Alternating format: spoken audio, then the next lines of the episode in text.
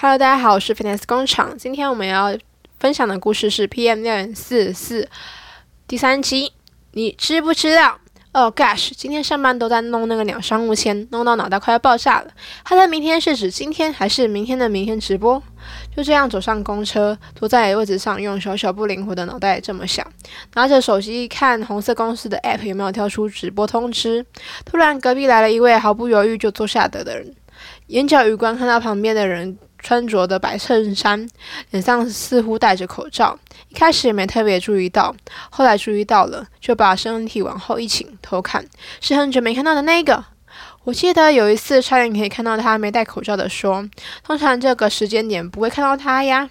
这么想的我，我的耳机传来这首歌：太阳公公出来了。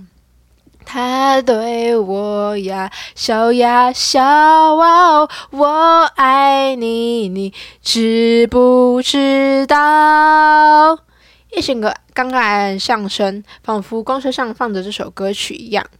下车的时候，我发现平时穿着皮鞋的他，换上了白色板鞋，类似爱迪达的窄板鞋。